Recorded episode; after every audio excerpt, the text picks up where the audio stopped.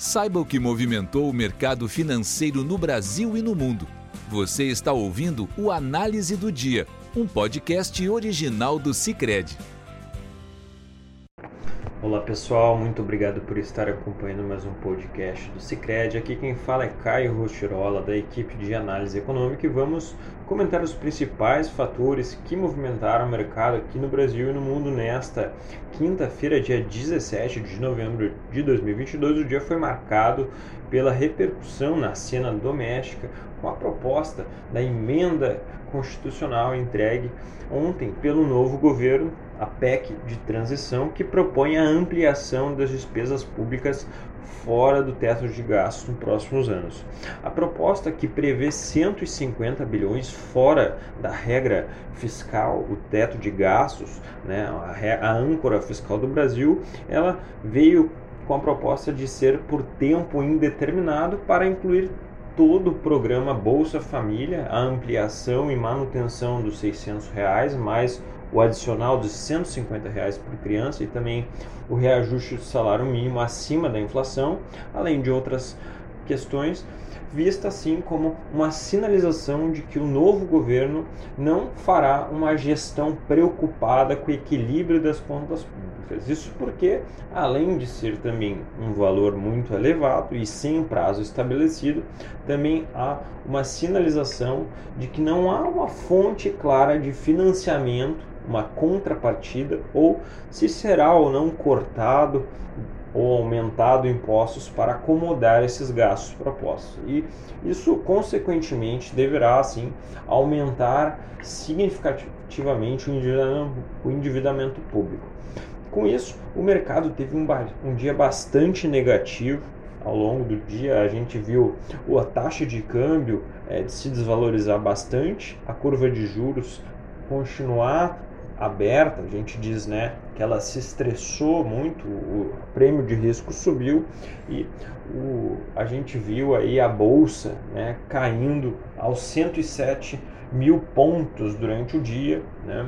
Uh, então o dólar ele amanheceu ali próximo, é, chegou a bater 5,50 mais ou menos, e a gente viu ele encerrar o dia a R$ 5,40, uma elevação de 0,38% hoje. Na bolsa, o índice chegou a cair 107 mil pontos, como eu trouxe, mas encerrou ali na casa dos 109.702 pontos, um recuo de 0,49%. Por fim, os juros de DI chegaram a subir ali próximo de 14% em alguns prazos, se mantiveram mais ou menos nesse nível, encerrando assim alguns com uma leve queda ou próximo da estabilidade. Quando a gente olha o depósito interfinanceiro DI para janeiro de 24, ele encerrou em torno de 14%, né, uma leve queda de 0,03%.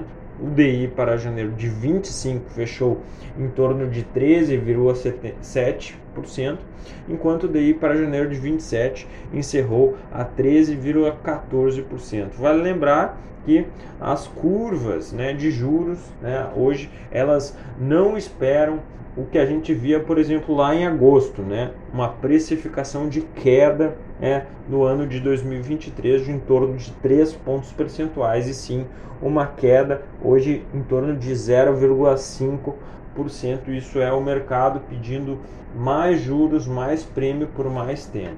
No cenário internacional, por sua vez, o destaque ficou por conta da inflação da zona do euro. A leitura final mostrou uma elevação de 1,5% em outubro ante o mês de setembro. Em 12 meses, a inflação do ao consumidor do bloco passou de 9,9 então para 10,6 no acumulado em 12 meses. Com isso, as bolsas europeias seguiram em baixa hoje, em Londres, a bolsa, a bolsa fechou em queda ali de 0,06.